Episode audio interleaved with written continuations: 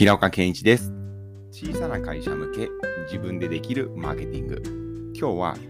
歯科衛生士、歯科医師、そういった業種に特化した人材紹介業でマーケティングを強化していく場合にはどこまで網羅すればいいですか？何をすればいいですか？なんていうご質問をいただきました。でですね、この質問っていうのは歯科衛生士とか歯科医師とかそういったのは抜きにしても結構本質的なところをお伝えできるなと思ったので今日テーマとして挙げさせてもらいます。そうですね、こういった人材紹介業で、まあ、もっと言うと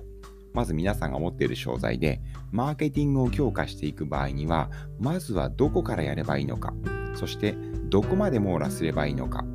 具体的には SNS は使うべきなのか、もっと言うと LINE も使った方がいいのか、メルマガ配信したらいいのか、どこまでやったらいいのこういった疑問を持たれる方ってたくさんいらっしゃると思うんですよ。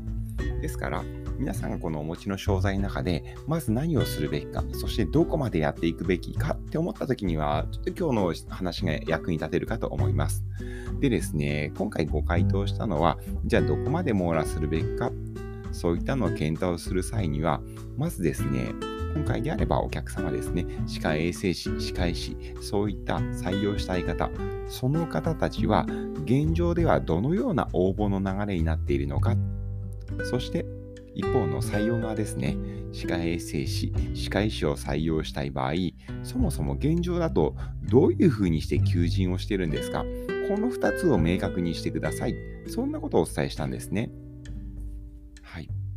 いいですか？歯科医師とか歯科歯科衛生士とか歯科医師とかそういった方たちを、まあ、集めたいと。その場合には何をしていくか。であればですね現状ですよ。現状その歯科医師歯科衛生士の方たちはどのようにして応募しているのか。そして採用側である委員はどのようにして採用活動しているのか。まずここ明確にしない限り何をしたらいいのか。どこまでやっていいのか。それはわからないですよね。で、こういったのって本当よくあるんですよね。マーケティングを行う際っていうのはですね、何か魔法のツール、今までやってなかった新しいことをやる。そんな風に思いがちなんですけれど、実際はですね、もう今すでにある。もう今すでにあるですよ。採用フロー、応募フロー、そういったのをマーケティング、ウェブマーケティングの力を使って加速させるだけなんですね。それができないとやっぱずれちゃうんですよね。例えばですよ、歯科衛生士じゃなくてもう、もうちょっと一般的なところから見ていきましょうか。例えば一般の求人サイト。リクナビからの媒体が、リクナビ、マイナビ、そういった媒体からの申し込みが多いとします。であれば何をするべきか。例えば、自社サイトで給与訴求をしたときと会社の雰囲気、風通しのいい職場です。雰囲気訴求をしたとき、どっちの方が効果的だったのかなんていうのを見て、例えば、給与訴求をした時の方がたくさん欲しい人来てくれたよね。であったら、媒体、リクナビ、マイナビの時の訴求も、業界最高水準の給与を目指してます。月収初任給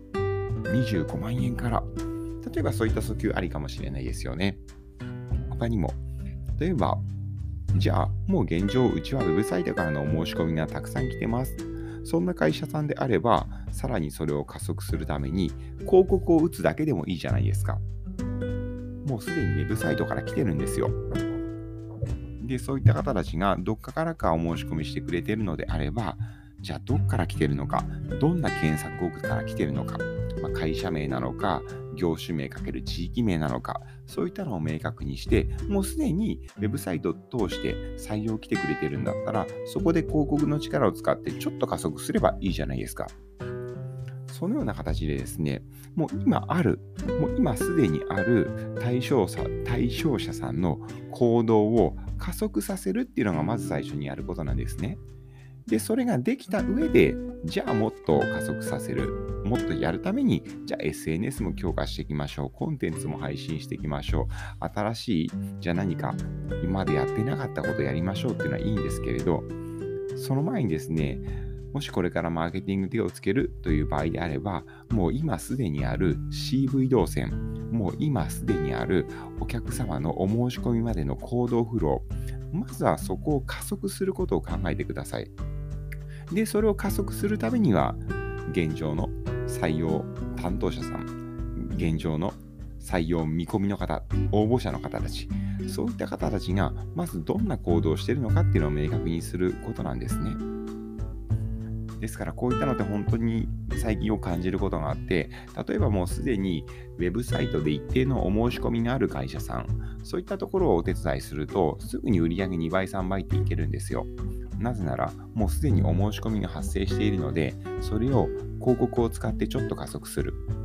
もうすでに広告をやっているんだったら SEO を使ってさらに SEO からも収穫を強化するもうすでにお申し込みがたくさん発生してお客様いらっしゃるのであれば、それをパッパッパッと少しだけ加速するだけでいいんですよ。逆に、まだこれから新規事業を始めようと思ってます。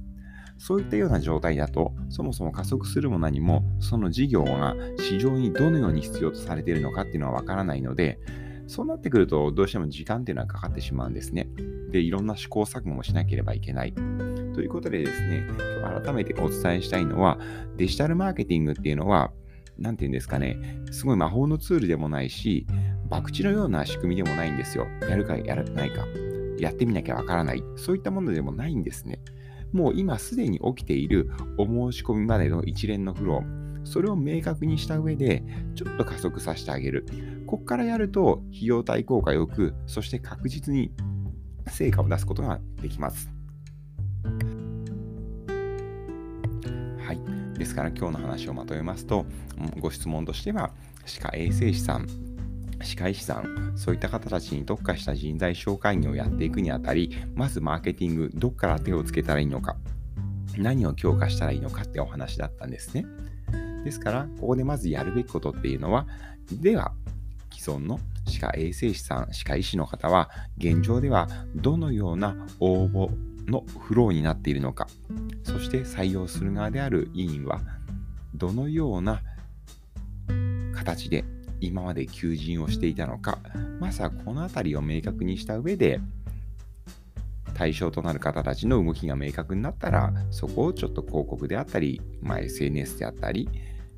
コンテンツであったり、ウェブサイトの訴求方法であったり、そういったところを微修正することによって加速させる、そんなのがいいんじゃないかな、なんていうふうに思ってます。はい。では、今日の動画で、音声でお伝えしたかったのは、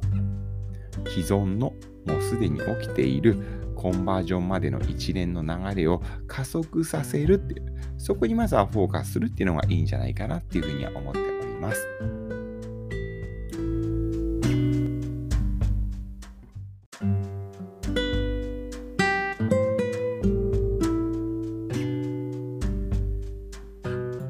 はい。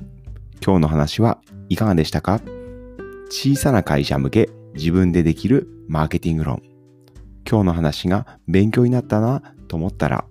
ぜひ実際に手を動かして自社のマーケティング活動に活かしていただければ幸いです。ではまた次回の音声でお会いしましょう。それでは。